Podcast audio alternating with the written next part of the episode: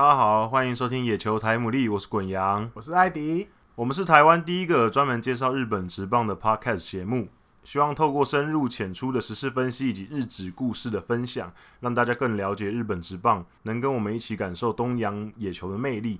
我们的节目在 Spotify 有上架，只要搜寻野球台姆利即可关注我们喽。iOS 的用户呢，也可以在 iTunes 上面找到我们。如果没有使用相关 App 的朋友呢，也可以使用 SoundCloud 收听。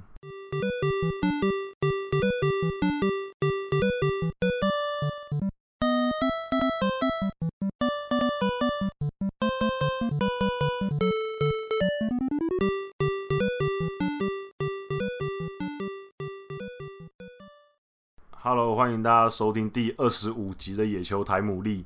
那今天录影的今天是二十七号。嗯，二十七号呢，这几天这两天，呃，日本职棒的球迷应该大家心情都有一点沉重，对，揪在那里，你知道吗？对，因为呃，应该说终于吗？就是终于，终于啊，呃，肺炎的触角终于伸进了球员圈了，啊哈，终于在前天，阪神队宣布说藤浪发生一些疑似。新冠病毒肺炎的病征，嗯。嗯、然后去检查之后呢，在昨天晚上确定藤浪跟另外两名选手，那后来也有公布两名选手，就是呃伊藤准太，嗯，跟长泉长板哦长板长板全迷长板全弥三个选手确定确诊了新冠病毒肺炎，嗯，那今天马上就球团也有召开紧急的会见，然后也有解释一下三个人现在的状况。那主要就是三个人现在的状况是，呃，身体健康是没问题的。那他们没有发烧，也没有咳嗽，也没有倦怠感，就这几个主要的病症他们都没有。嗯，可是他们有丧失味觉跟嗅觉。对，那这个是比较稍微大家会忽略的病症，因为现在大家都量体温嘛。对，然后量体温，要不然就是看其他有没有咳嗽。那所以这个是大家常会忽略的。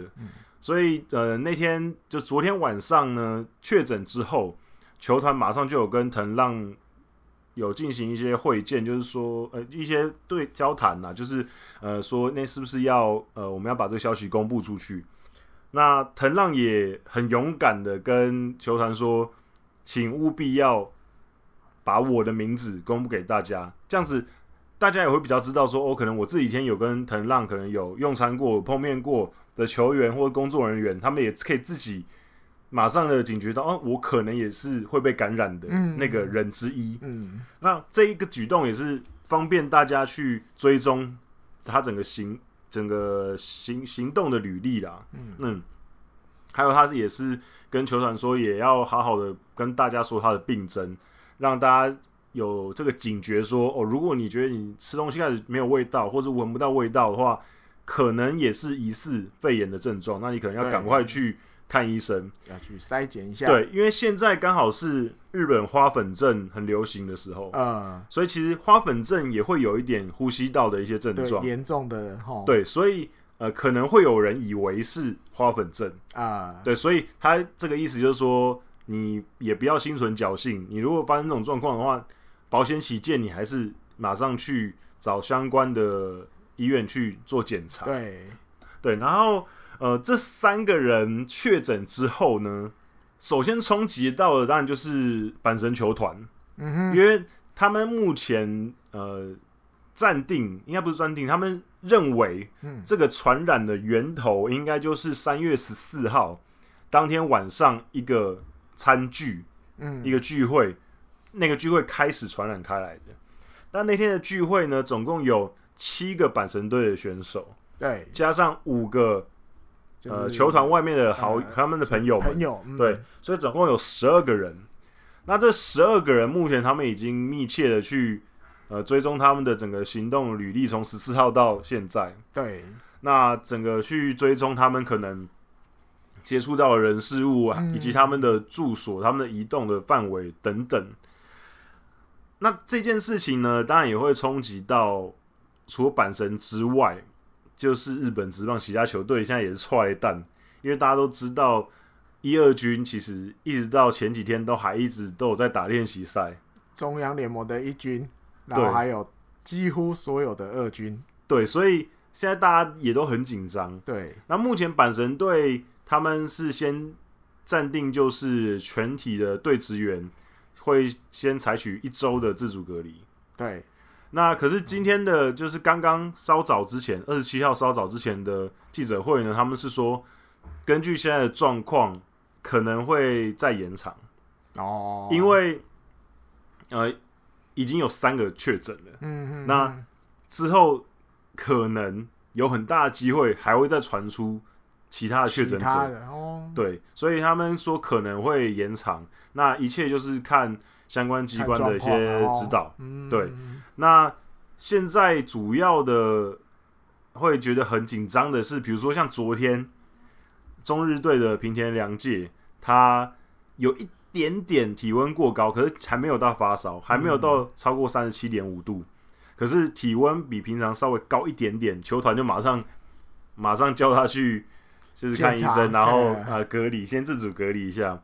所以现在其实大家就有点人心惶惶的，然后再加上前上个礼拜日本职棒才刚宣布说可能想要以二十四号四月二十四号开打为目标，嗯，那目前看起来。这个确诊的案例一出来，势必是有点冲击到这个原本定定的目标。虽然说他们昨天马上就说目标不变，那今后再看看状况调整。可是我认为，呃，如期开打的机会可能有一点点低。对，以以现在目前状况，因为像东京来讲，他们现在好像我觉得可能快要进到。封城阶段，呃、对，就是很有很大机会会封城。那如果封城的话，二十天感觉不会是一个到达可控的状况。嗯，对，所以然后再加上呢，今天稍早之前，二十七号稍早，呃，日本职篮 B League 已经宣布他们接下来的九十五场所有赛事都终止，就今年球季终止、嗯、就结束了。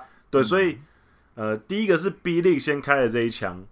然后再来就是呃，足球那边 J League，他们原本计划是希望五月九号的时候可以开打 J One，可以开踢。可是目前看起来，因为他们原本的计划是五月九号开踢，然后每一场比赛只开放五成的位置，嗯，让球迷进场。可是目前照现在的日本现在的疫情的状况，像东京都这几天连续都是每天增加大概四十几例的确诊案例。那以目前这样的状况来看的话，呃，感觉日本的病的疫情没有进入到没有趋缓，就感觉还是一直在爆量的增长当中。所以我认为，呃，今年来讲，这些职业联盟要继续的踢下去或继续打下去的机会，可能会有点困难。嗯嗯，尤其是奥运已经宣布。会明年举办了啊？不是不一定啊，他还没有确定延期，延期，可是还没有确定什么时候了。可是夏天前，可基本上应该会是明年啦，应该会是要在明年的夏天前呢。对对对对对对对，对。可是确切时间还没有说，在七八月吧，差不多啦。对，然后所以这种种的消息来看的话，感觉是比较困难。那大家可能要有心理准备。今年可能比较艰苦一点，那大家就共体时间。那我觉得日本职棒这边也要赶快想出一些方针嘛，毕竟他们也是一个商业组织，嗯，他们必须要有一些积极的作为。像 NLB，他们这几天刚好是他们原定的开幕日，嗯，所以他们就开始在呃这一天呢播放每一支球队的。一些经典的赛事哦，然后让球迷看，然后他们也很积极的透过一些 social media 跟球迷互动。就是我觉得日本在这方面应该怎么说？我觉得日本这次，嗯，他们虽然病情发生的早，可是他们的一些手段啊跟动作，并没有像欧美的这么迅速慢。对，就是他们感觉会比较。可能有点怕担这个责任，因为像欧美那边就是果断的也没有什么好顾的面子，也没有好不扛责任，反正就是我们以商业为主嘛。那如果我们每个选手都是商品，如果有一个选手感染了，那对我们整个的权益会更加受损嘛。所以他们那时候果断的就是春训就直接终止。嗯，对。那日本职棒他一直虽然说还没有延后开幕，可是一直还是打打练习赛，然后也是要飞来飞去的主客场打。那其实，在上个礼拜前几个礼拜的时候，软银的洋将 Safate 等人就公开的说过，日本职棒现在这样子练习赛的状况，其实也是置选手在一个比较危险的状况，因为你还是要坐飞机啊，然后要这样移动，其实是相对危险的。我认为这件事情应该会让他们去思考更多啦，因为像阪神队就是原本很铁齿的那支球团，对。因为在很多球团都禁止球员外出用餐的时候，他们就说：“哎、不用哦。”我觉得让他们全部在可能宿舍吃，好像更群聚感染的感觉，所以不如把他们放出去吃。这种听起来有点荒谬的言论，所以这次感染之后，他们在记者会上面有说，他们就是深刻的反省。嗯哼，然后他们也会。也确定之后也会就是跟上，就是说限制外出用餐等等。嗯、那这个事情就是原本他们可能还抱有一些稍微有点侥幸的心理，就想说 OK 好，反正现在疫情这样子，可是还没有进到我们日本职棒的圈子里面，啊、就还没有工作人员，也没有球员的确诊，所以他们就默默还是训练，然后这样打。可是现在确诊的时候，我相信他们的做法应该是会完全不一样啊。嗯，可是就看到什么程度，因为像今天二军的比赛还是照常进行。嗯，有一些还是打。对，所以我觉得他们可能需要好好的思考一下，今后应该要是怎么做了。嗯嗯，应该在藤浪的这这个确定阳性之后，嗯，这些。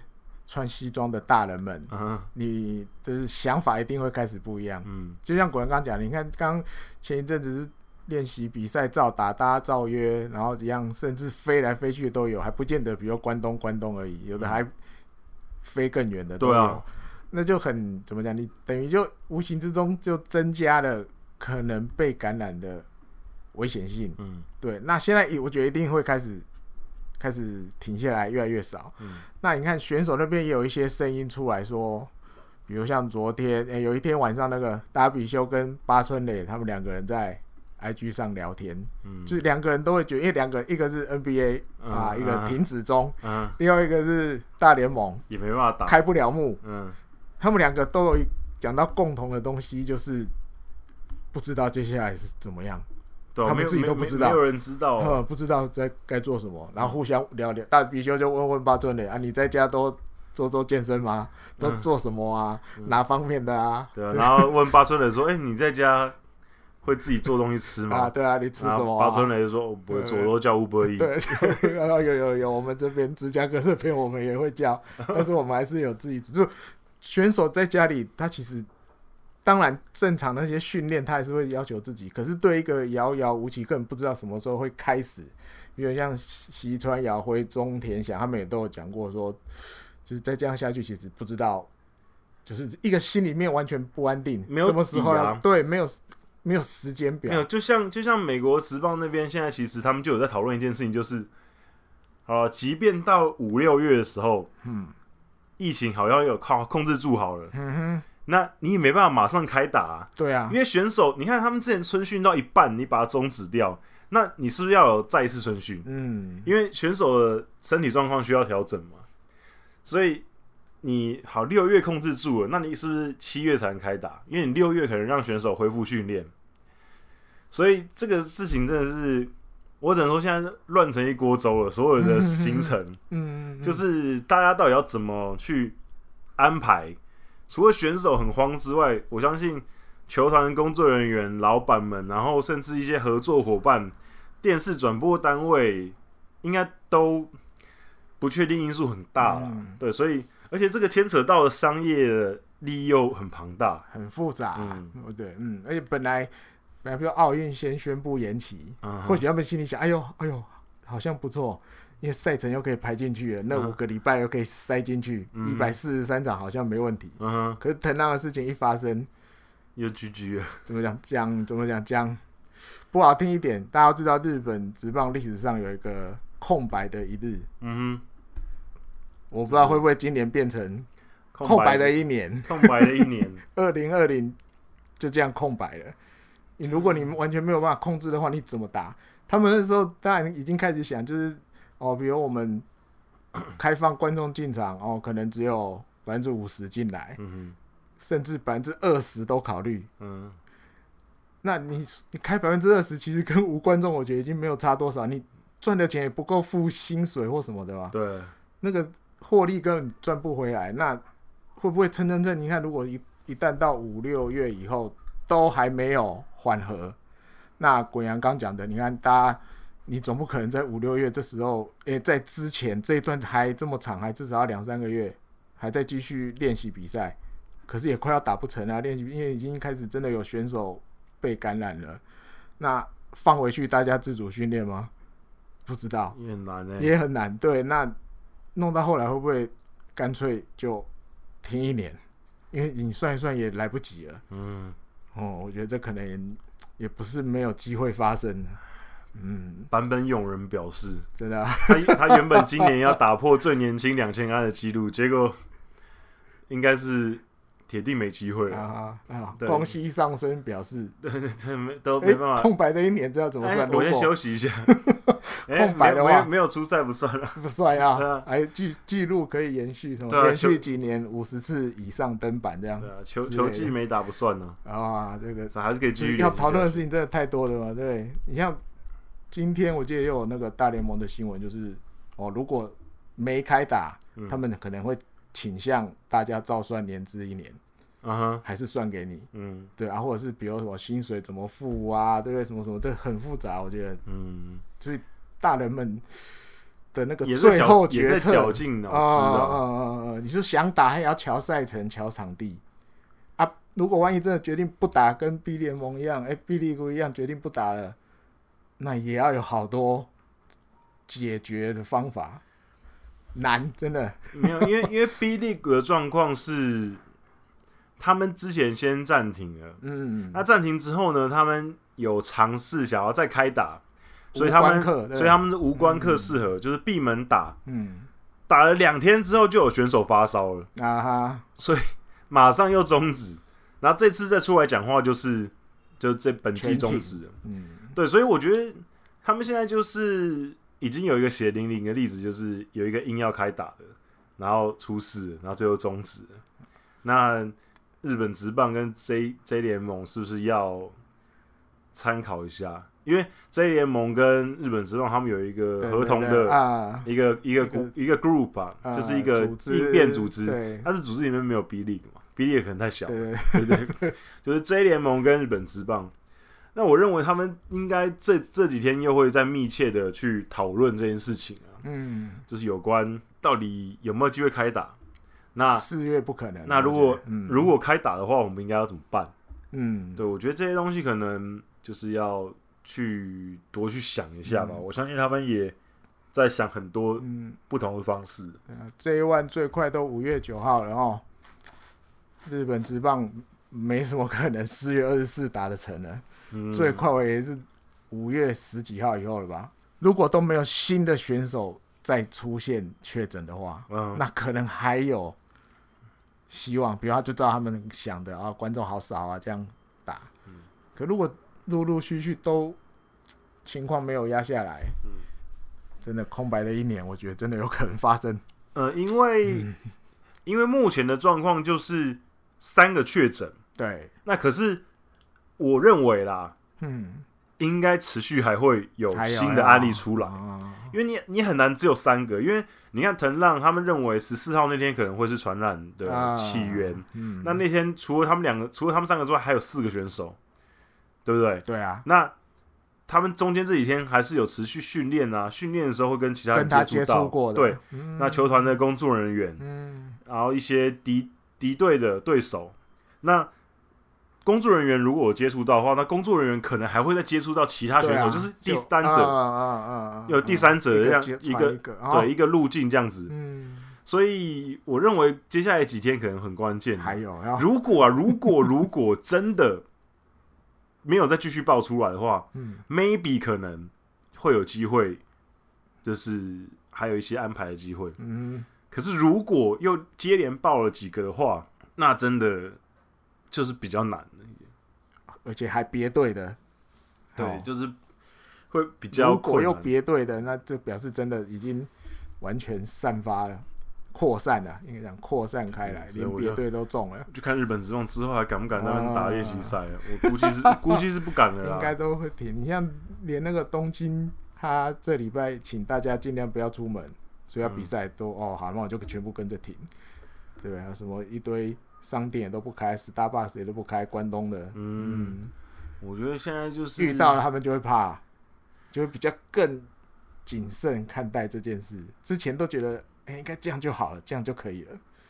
没想到真的还是压不下来。嗯，嗯对，我就觉得像上个月上个月底的时候吧，嗯，那时候日本首相安倍就已经说。接下来两周是很关键的时候，哦对哦，对，然后怎样怎样，请大家配合。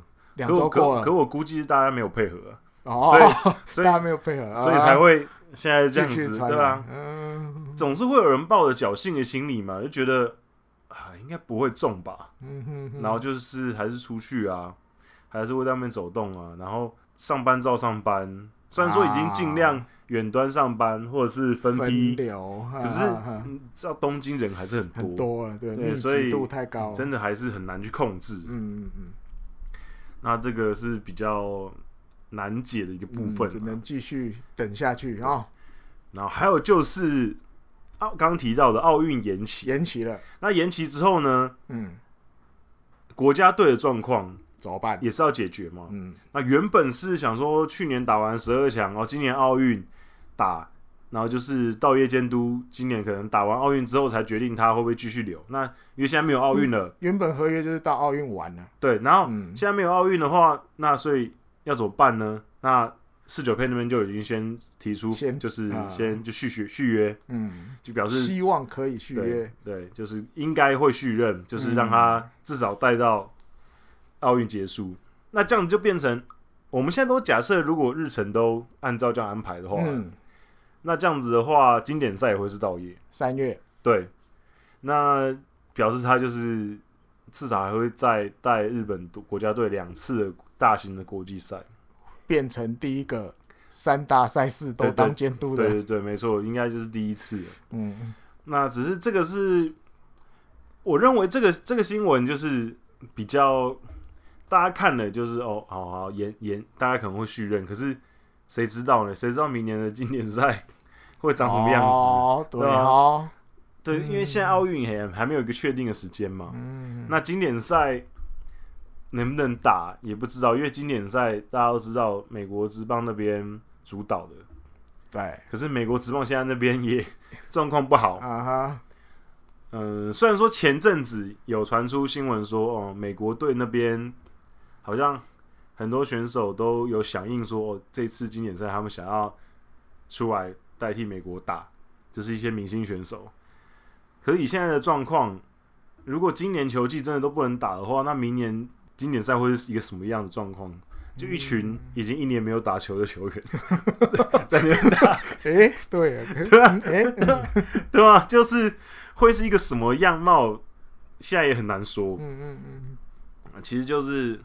蛮微妙的啦，可是我觉得我们这阵子看新闻，就是会感受到，其实媒体也是操作起来会比较困难一点，因为你不能所有事情都被疫情牵着走嘛，那你还是要写一些正常的新闻。嗯、那可是你写一些新闻出来，你会又会觉得好像就是哪里不对劲，少了什么？对，因为你现在讲的话很很虚啊，啊，因为很多东西都不确定。嗯，那可是就是你还是要写。比如说，比如说，我们接下来有想要刚刚要提到佐佐木朗希，嗯，他第一次当打击投手，然后亮相球速最最快飙到一百五十八，嗯，像这种新闻，平常看到的时候可能会觉得哦，蛮蛮嗨的这样子，可是你现在就觉得，哦，好啊，那我们什么时候有机会看到他实战？对、啊，真的比赛的时候，对。对对，什么时候嘞？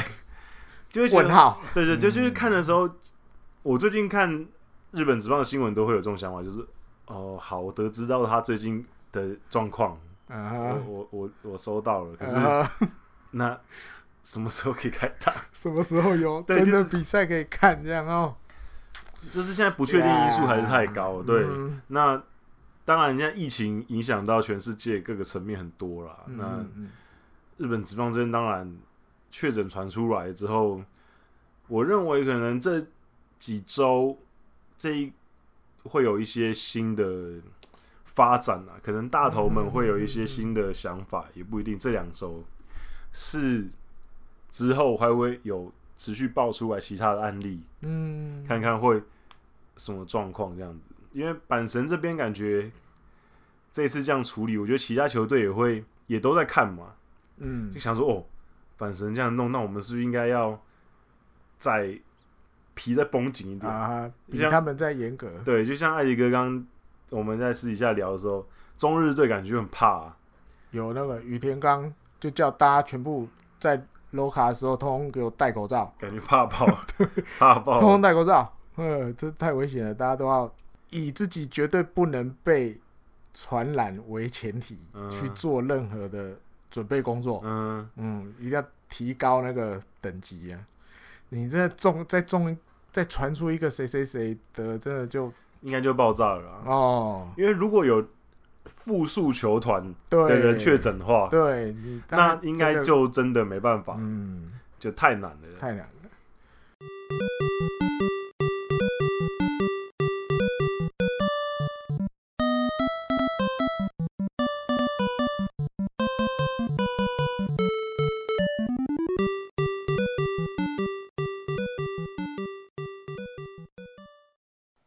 来到了滚羊的冷知识单元，那这个礼拜要继续延续上个礼拜的话题，跟大家介绍中央联盟另外三支球队的一些母企母企业是在做一些什么的。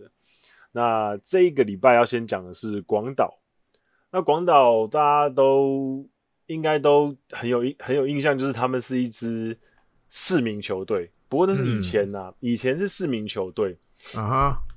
他们是在一九四九年的时候，因为那个时候巨人队的老板正立松太郎，那他那个时候就登高一呼说，呼吁日本职棒走向两联盟体制，就是现在大家熟知的现在的两联盟体制，因为以前是单一联盟体制。嗯嗯嗯。那当时呢，中国新闻的东京支部的社长河口豪跟广岛电铁的专务伊藤信之跟广岛银行的副头取。伊藤丰副头取就有点类似，像是呃社长的职位，副行长对副行长之类，副行长之类对。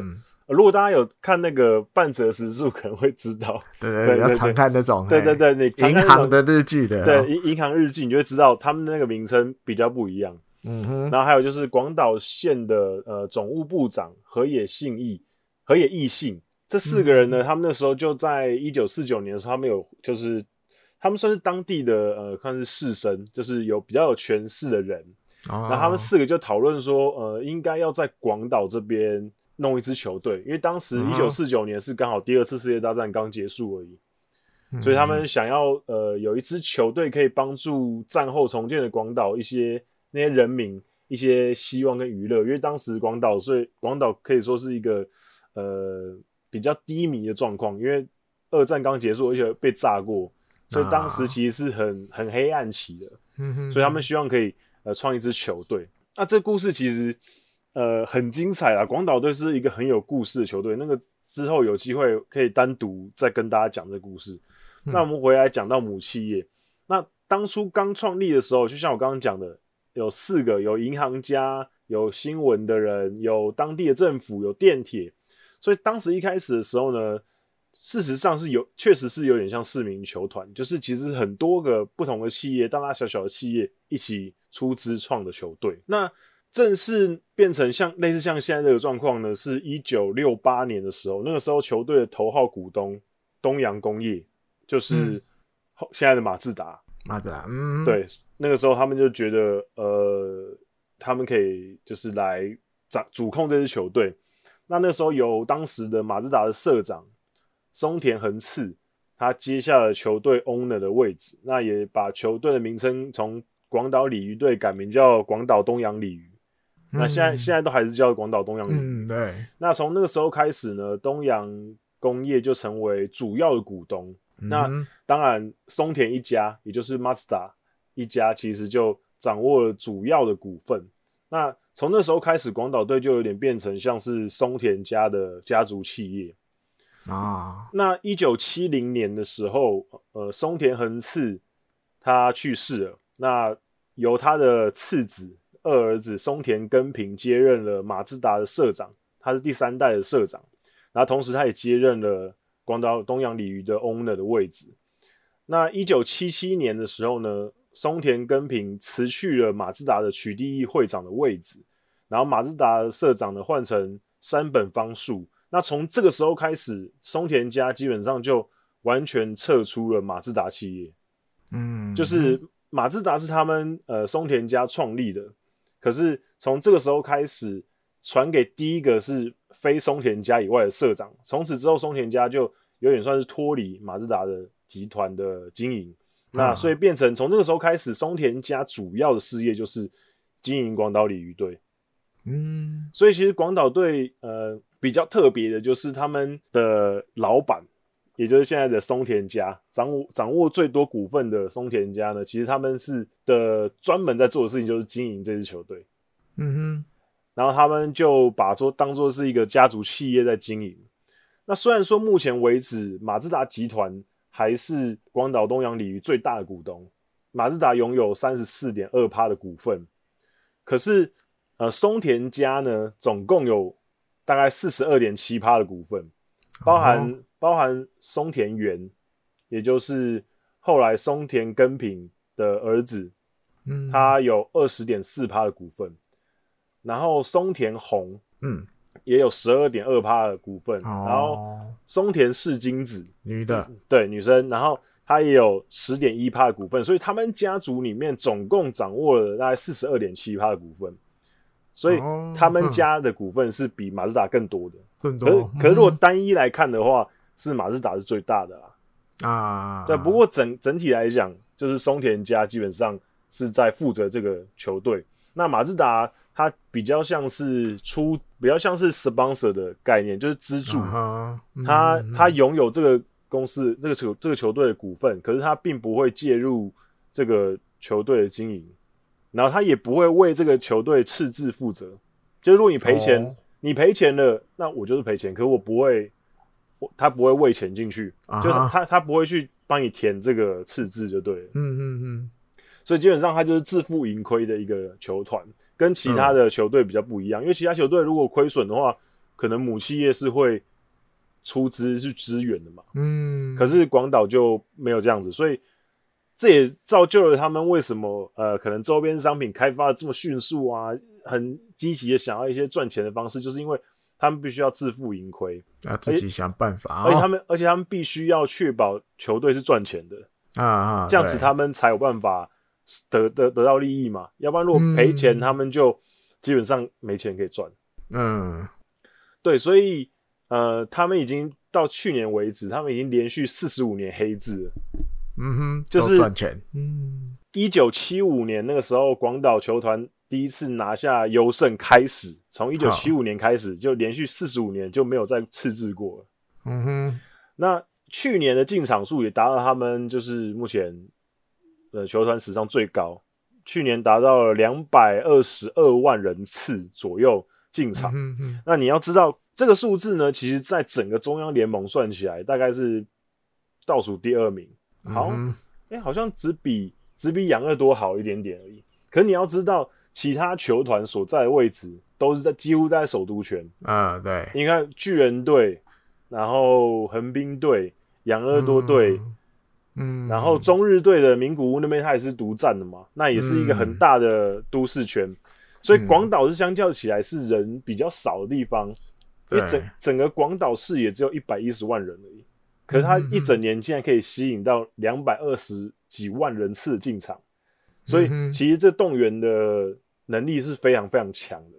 嗯，对。那他的收入虽然说在今年呢、啊，前阵子刚就是公布的财报里面，他们去年的收入是回违八年的衰退。可是，可是其实去年他们整个球团的收益也是有达到一百六十九亿左右。嗯哼，那其中包含了将近六十亿是门票的收入，那周边商品也接近四十亿的收入。那所以基本上其实是一个呃很出色的、很出色的经营啦。嗯，那那原本今年是他们创队七十周年，原本有机会再赚一波的，可是因为疫情的影响，我觉得他们现在其实有点。受到一些严峻的考验，因为就像我刚刚说的，他们是就是专门是经营这些球队为生的。那现在这个疫情的关系，他没办法打，然后再加上去年他们有点算是出乎大家意料的，做出了很不像广岛的举动，就是他们把所有的 FA 都留下来了。好的，那现在看起来是一个 有点有点惨的决定，因为那几个 FA 说真的不便宜。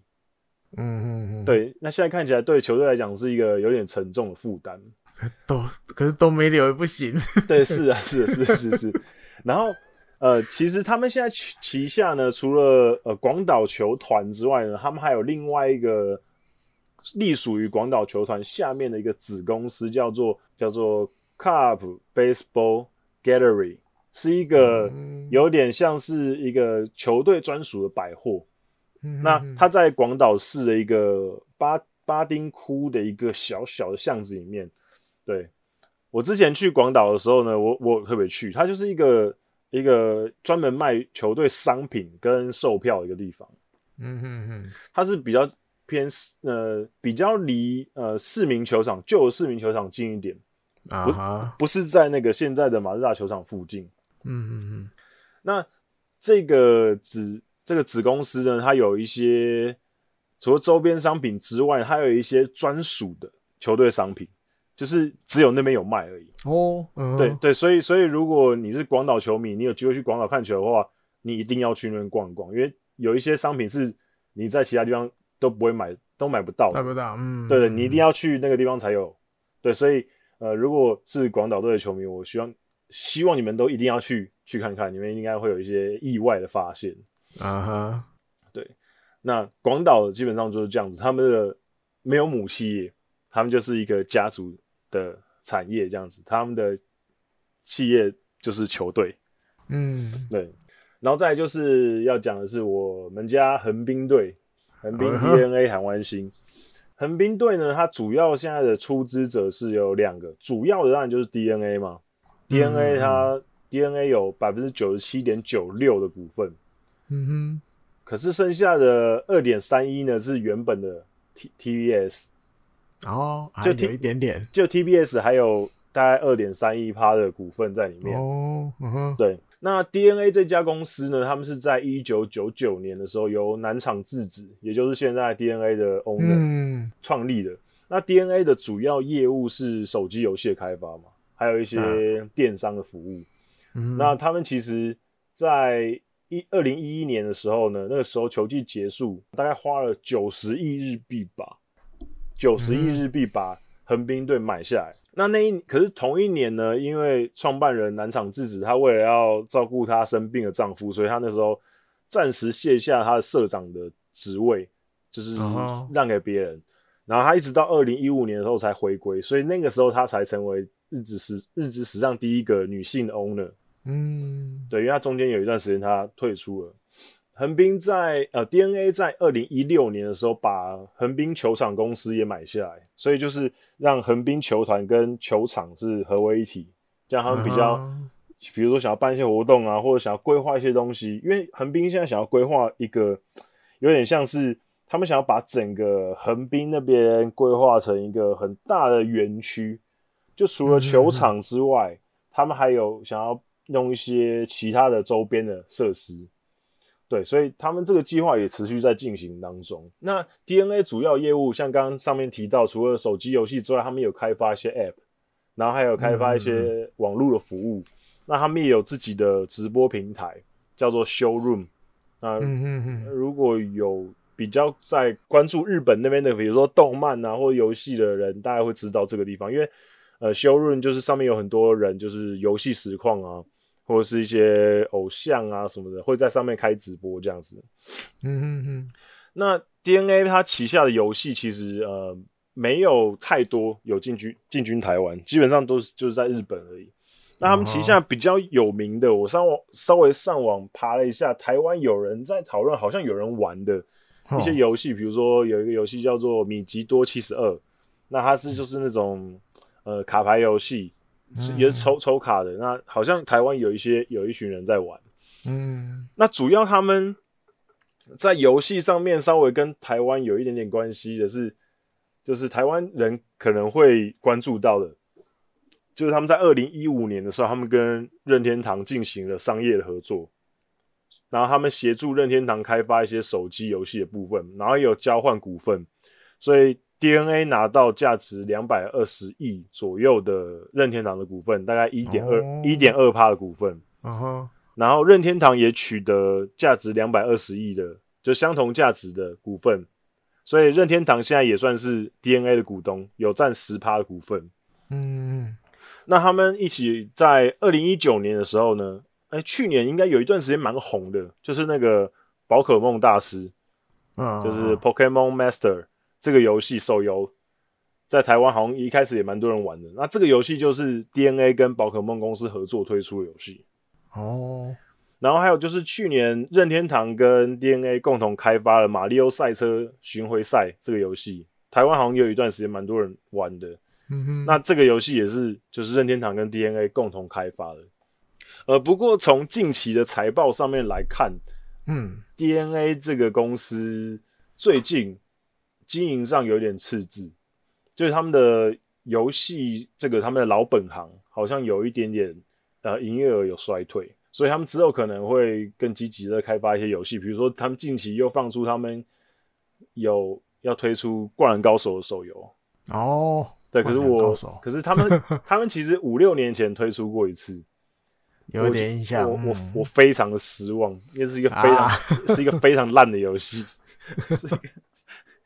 因为听说那个是他们跟大陆的公司合作的，所以我不是说大陆做的公游戏都很烂，只是大陆现在、嗯、大陆现在很多代工的手游，嗯，因为你像他们现在很多代工，你知道吗？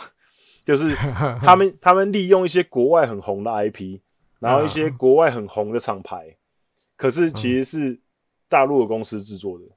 哦，可是他们是就是挂那个牌子，对，可是其实大陆的。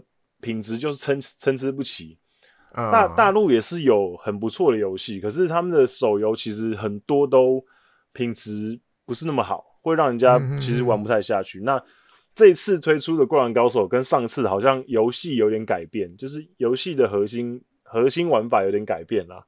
可是就是还是《灌篮高手》这个 IP，那我希望可以就是不要不要让我不要让我这个铁粉失望，因为因为我是一个就是。呃，《灌篮高手》的超级时钟粉丝，我家有整套漫画，然后我不知道看了几百万次，然后动画我也看，然后小时候那个时候超任也有，呃，《灌篮高手》游戏我也超爱玩的，嗯、就是我一个这么铁的铁的粉丝，他可以出一款《灌篮高手》的手游让我玩一个小时就删掉，这个真的是不简单的一件事情，就是你就知道，你就你就知道这个游戏有烂到什么程度。真的很失望，我，我，我真的玩不下去，所以我，我所以我希望这一次游戏可以至至少至少可以 好玩一点，至少玩个一天。对对对 对。那 DNA 这个公司，它每一年的销售收入，我我这次介绍这些公司，我都是以销售收入来就是介绍他们的收益啊，因为销售收入是还没有扣掉他们要支出的东西的，就是不是纯净利，是就是销售收入而已。对，那 DNA 这个公司，它大概每年去年的销售收入是一千四百二十四亿日币左右，嗯、那横滨球团大概是一百四十亿左右。哦，那原本原本今年横滨球场因为增足的关系，哦对，所以多了五千个五千多个位置。嗯，对，那原本原本预期收入会再创新高，可是目前也是遇到疫情，等等所以只能再等等的。啊就是今年很多球、嗯、很多球队其实原本都准备要就是大展身手，所以、啊、可是结果都遇到这一波，没办法，没人敌得过，只能先暂停。对对对，那横滨呃 DNA 旗下除了横滨球团之外，他们其实还拥有 B League 的川崎雷霆勇士队。哦，对，所以他们其实有经营棒球跟篮球这样子。那川崎雷霆勇士其实也算是一支蛮强的球队，在 B League 来讲，嗯、算是前三名的球队。嗯，对，所以如果大家有兴趣的话，去到日本也可以看看 B League 比赛，对，感受一下日本篮球职业篮球的氛围，我觉得是蛮好的。嗯、然后再就是今天最后要介绍的就是央联的最后一队，就是养乐多燕子。那养乐多呢，它是。这支球队它主要出资也是主要有两个企业出资，那养乐多是出资百分之八十，然后另外百分之二十是富士媒体控股，就是富士电、哦、富士电视台的控股公司，有二十趴的股份。嗯哼，那养乐多这间公司，它是在一九三零年的时候由实质上的创办人，因为他后来没有成为社长。可是养，可是养乐多这个乳酸菌是他培养出来的。嗯哼。那他在一九三零年的时候，他的名字叫代田忍。那代田忍他在一九三零年的时候，他研发出这个独特的乳酸菌。嗯。开始之后呢，他一九三五年开始在福冈发迹，然后开始贩售养乐多。那同一年，他们也成立了公司。可是初代的社长呢，是由另外一个人担任，是代田忍觉得说可能给他当这样子。就他，就是他自己，他自己没有当社长。嗯哼，对。那一九三八年的时候，养乐多就注册了他现在这个商标，就是养乐多这个，这个这个词，嗯哼，就是他们专属的。然后一九六八年的时候，养乐多把包装从原本的玻璃瓶换成现在大家熟知的啊这种塑胶瓶。以前它是玻璃瓶装的哦，对。然后一九七零年的时候，他就买下了养乐多球团。嗯嗯嗯，那一直到现在，养乐多已经是一个创业八十五年的老企业，其实是蛮长的。嗯，那看久了，台湾人看起来蛮长的啦，可是在日本来讲可能还好，因为日本随便都是破百的。哦，对哈、哦，对 对，更长的多的是。对对对，然后他们旗下的产品呢，除了一开始就是大家最熟知的养乐多之外，他们其实还有很多饮品，比如说优格啊、茶啊、嗯、果汁啊。咖啡啊之类的，其实很多都是养乐多旗下的。嗯哼，然后他们他们他们现在也有呃化妆品的事业，然后也有保健食品。嗯，所以其实他们现在在整个呃触角伸的还是蛮多的这样子。嗯哼，那他们跟横滨一样，他们跟 DNA 一样，他们也拥有一支 B League 球队。可是他们拥有、哦、他们拥有的 B League 球队现在是在 B 三。就是、oh. 就是 B League 有分 B one、B two、B 三嘛，那 B 三是最低的那个阶层的，就是他们有、mm hmm. 他们会有升降级嘛。那 B 三他们拥有那些球队是奇遇 Procons 队，嗯哼、mm，hmm. 那这个球队就是现在就是 B 三，就实力比较弱一点。那说不定看之后有没有机会往上打，这样往上爬。对，mm hmm. 那养乐多他们本社的。呃，销售收入大概一年是大概四千亿左右。嗯，那他们其实呃有很大一部分的业务，大概四成以上的业务其实都是海外的业务，所以他们其实在海外也赚的蛮多的。那因为他们的就是球团的收入其实是没有公开的，所以呃，我大概初估了一下，可能一年这是在一百亿左右。嗯哼，因为。根据网络上一些资料，大概是八十亿到一百亿，就是出头之类的。那可是他们基本上这几年都是赤字哦，就是养乐多球团基本上都是赤字。那虽然说赔的没有很多，可是因为战绩很挣扎，然后再加上呃刚刚提到首都圈的球队很多嘛，嗯嗯嗯，有你看原本他们是跟巨人队竞争就好了。可是这几年，你看西武也爬起来了嘛？前阵子看到新闻，西武这几年因为战绩很好的关系，他们的收入整个暴增两百多倍啊！呃，百分之两百，百分之两百，不是不是两百多倍，两百多倍太夸张，百分之两百。然后再加上横滨这几年也崛起了嘛。哦，对。所以其实首都圈的球迷选择变很多，所以养乐再加上养乐多战绩比较挣扎，所以他这几年其实销售是有往下滑的。嗯嗯嗯，那经营起来也比较辛苦一点。不过整体来讲，这公司还是就是还蛮猛的啦。而且他们还有经营，就是有陆上竞技部，就是他们有他们叫做实业团啦，嗯，就是有养一群那跑有养养一群跑者这样子，嗯，那他们就会去跑一些马拉松啊什么之类的，嗯嗯嗯，对，大概是这样子。那中央联盟的球队的母系列就介绍的差不多了。那从下礼拜开始就会跟大家介绍有关太平洋联盟的球队的。嗯哼。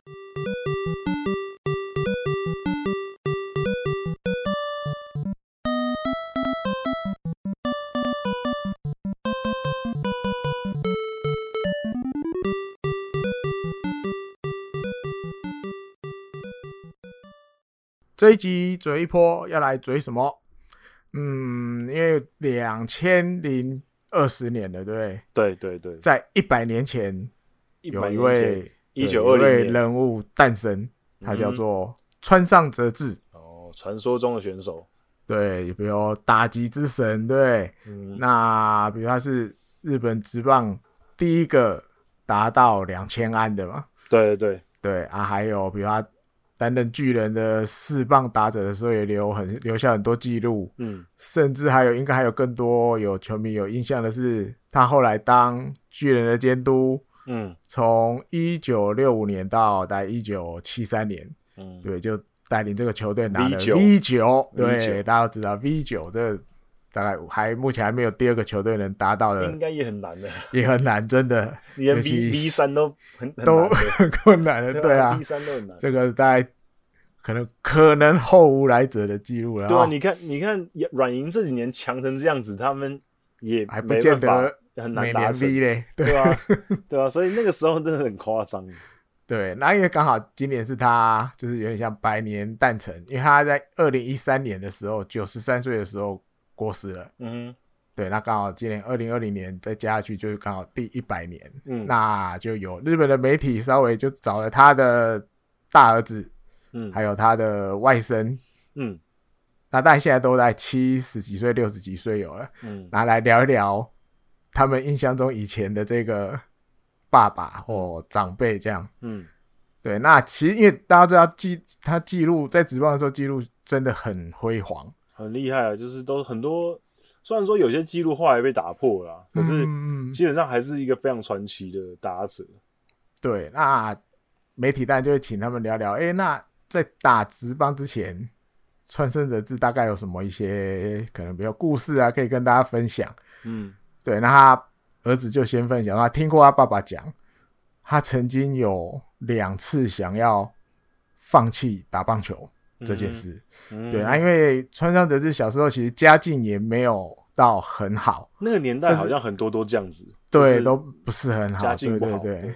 那但就会很小的时候，小学的时候就需要帮忙分担家计，比如说，他就说听他爸爸说过，他以前可能放学之后就要去帮忙卖豆腐我卖蒟蒻那一种，嗯、就是帮忙帮忙做生意，卖卖东西这样。嗯，哦，那。但后来小学毕业要升中学，有点像国中。嗯、那因为那时候国中还是五年制的，等于你连大概算连高中嘛，也不止。反正那时候是五年制的。嗯、那那时候就有熊本工，嗯，这也算这种传统传统强队棒球。对对对对对，然后他就要进去打棒球。嗯，因为就像我们以前都有提过嘛，打棒球好像是一个可以赚钱的。如果对对对对对，你如果好好打，是可以以后可以帮忙。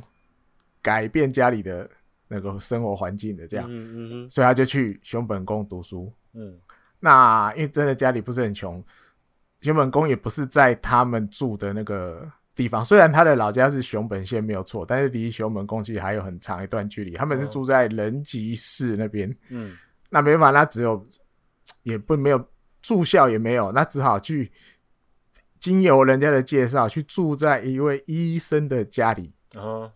他当然条件就是 OK，你要帮忙分呃做一些，对对对对对，医院里面的杂事啊，还有一些，因为他其实数学不错，嗯，哦，就他儿子讲数学不错，所以还有帮忙教医生的小孩数学，像家庭老师这样，嗯，嗯哼，啊，但是因为其实真的你才国中又要读书，嗯，又要打球，然后练完球放学。对，又回去要医医院事情其实也很多，你像那些要洗的东西或什么什么的，嗯，他其实负担很大，嗯哼，那就大概还不到一年，他就有一点点 cover 不过来了，对，受不了了，想要放弃了，对对对，然后就听他爸爸说过，说他那时候有去问过他一个朋友，说阿苏火山要怎么走。怎么去？想要去阿苏火山结束人生？对对对，他想要跳下去结束生命，这样。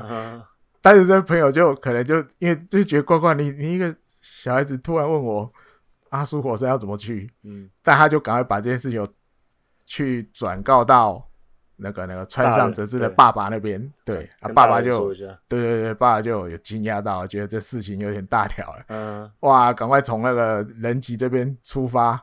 去医生那边把他带回来，然后带回人吉那边，就等于就没有再让他继续读熊本宫。嗯啊哈，那因为后来，因为他其实打球其实还打得算还蛮不错，对对对，所以其实熊本宫一直还想要再找他回来打。嗯。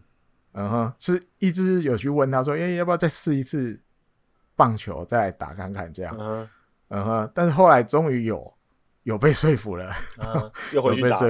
对，又回去打，那又变成他这样变成有点像留级一年的感觉嘛？嗯，因为那个时候其实他那个年代的，嗯。呃，高中棒球其实是看年级的，嗯、看学籍的。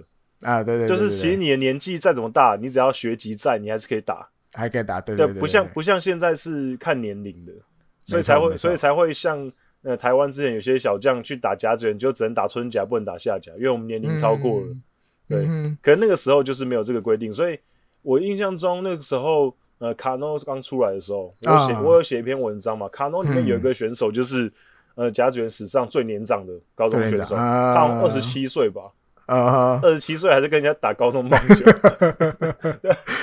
因为他还有学籍不同，因为他还有学籍，对，嗯，对，好，对，那这次回去，这次回去熊本宫学校就帮他安排那个像有点像。老师们会休息的地方，嗯，那个地方让他睡觉，就不是不是睡在医生家了，没有没有了，嘿，让他睡在学校，这样就可以怎么讲？让他专心的打棒球，打棒球，对，那兼顾客业，对，不要再去做别的，你看又要又要打杂，又要当家教，太累了，专心打棒球，这样就好了，嗯。那但因为他留级了一年，嗯，那时候就遇到一个号称九州 Number One 的捕手，叫做吉原正喜，嗯。对，哇，那这两个，因为那时候穿着是投手嘛，哇，遇到这个九州 Number One 捕手，哇，好像就怎么样合体了这样，嗯，哇，就带领熊本宫，嘿，对对对，就是哇，一九三四年、一九三七年都有杀进夏季甲子园，嗯、可是都只有拿到第二名，嗯，这样，嗯，那当然，因为你吉原正喜这个这个话题性真的。太强了，在当时有太有名，对，嗯、那所以巨人队的球探当然不可能放过他，对，嗯、就一定会派球探去去熊本县看啊，哇，这个吉原正喜到时候我们选秀会的时候，哇，一定要把他带回来，这样，嗯哼，那当然他们那时候后来毕业的这一年，嗯，吉原正喜就真的去了巨人，嗯哼，哦，但是那时候本来那个川上的爸爸。没有太想要让他去打直棒，想要让他去打社会人的那一种，嗯、就有个工作。对，因为那个年代社会人其实比较稳的。对对对，比较稳定，有个工作又可以继续打你喜欢的棒球，这样。嗯。但是因为其实吉原也很喜欢跟川上一起打球的感觉，嗯，所以他也一直在说服川上来啦，来一起来巨人打啦，这样。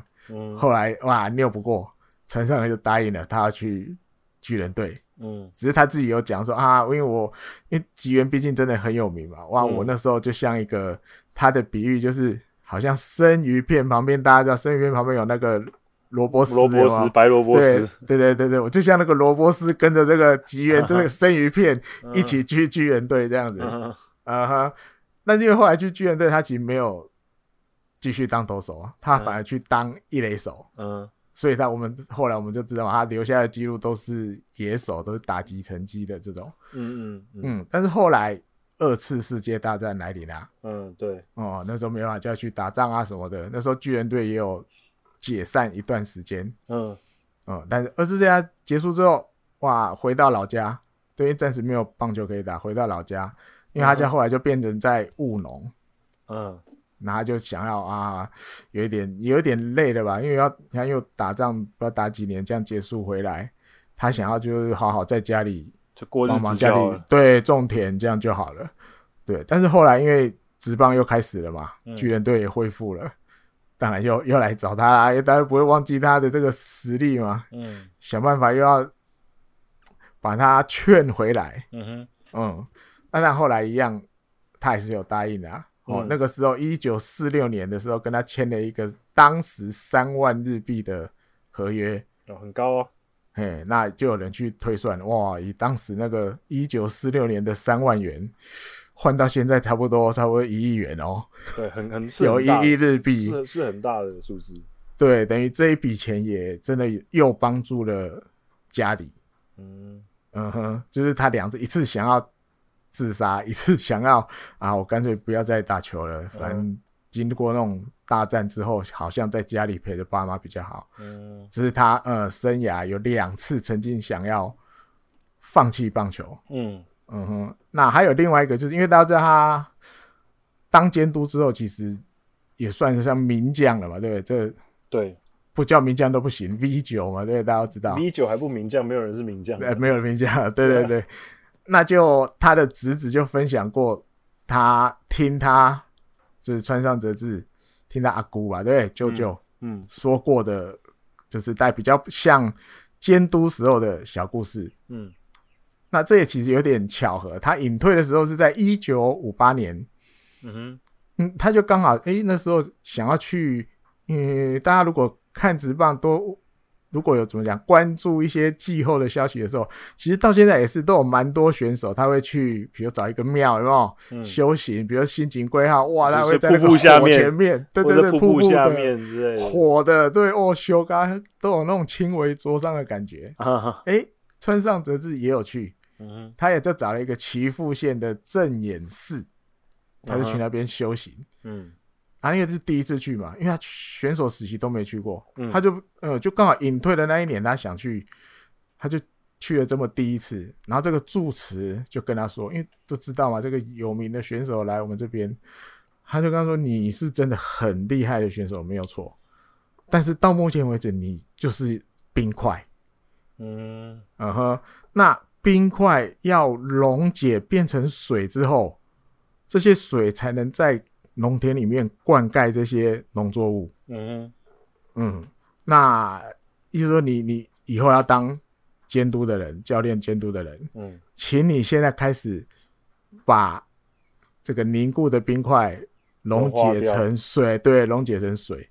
诶，那这一番话好像在川山哲之的脑子里就有一些启发。嗯。因为他好像是大概有一点懂这个住持要跟他提醒的是什么，因为以前他们打球名将也不讲名将，名选手，嗯，有名的选手实力又强的，他以前比如当一垒手，对不对？嗯、有几手那个广冈达朗，有时候传球，有几手不可能每一球都传的跟机器人传的一样，又直又快又平，不可能。有时候会投比较不好，比如弯慢兜啊什么的，歪一点点的啊，他有时候就会亏亏广冈说。哎、欸，你那个球有时候传外的，我不接的哦，我就不接了哦。嗯哼，还有时候，比如打击练习啊，比如像那个福利巴定的时候，嗯，哎、欸，有时候他觉得今天自己状况没有很好，因为其实大家知道那都是限时间的嘛，比如一人七分钟，一人八分钟，对，对啊，时间到了就换换人或换地方这样。嗯，那他们这种大牌的，有时候就哎、欸、觉得今天自己打起来好像。不是很顺，有吗？嗯，还他就不管你七分钟八分钟，我要再多打一点，他就一直打。对，因为反正我我最大牌嘛，对不对？嗯、你们排在我后面的比我小咖的，你们也不敢讲什么，对不对？我想要再多练一点，造次，对对。那这些东西好像慢慢的也都在这些修行当中，让川上有一点点改变，嗯、就是哎、欸，我以后开始要当监督之后，我要怎么在这些地方让每个选手。怎么讲？比如公平啊，或者是能够在一个最舒服的情况下打球。嗯，那还有就是怎么去凝聚整个球队。嗯，因为他觉得他自己不是那种很会社交的那种型。嗯嗯哼，但是他尽量去做，所以他后来当监督之后，比如每年一月二号，嗯，他就会找一些选手啊、教练啊。叫到自己在东京的家里面，请大家吃饭。